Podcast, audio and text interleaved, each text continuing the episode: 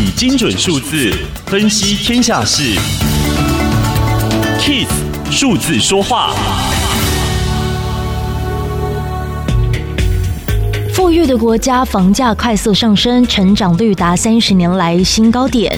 经济合作暨发展组织 （OECD） 国家的房价对收入比例连续三季超过长期平均。全球政府打房的压力越来越大，而政府想要透过缩紧贷款政策来平抑房价，但这样的政策方针并不正确，有三个原因。第一，研究显示，限制房贷对房价的影响没有大到足以使房屋的可负担程度显著提升。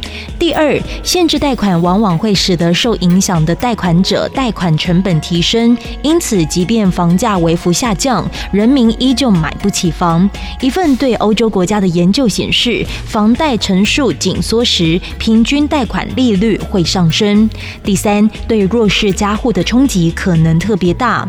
另一份研究发现，受到调降房贷成数影响的贷款者被迫迁移，通勤时间最高增加一小时，包含打房工具在内的总体审慎政策成功限制贷款增幅，也让金融体系更加安全。然而，这一些的工具设计目的从来不是要让更多人买得起房。如果拿捏不当，恐怕会造成反效果，使得不平等的情况加重。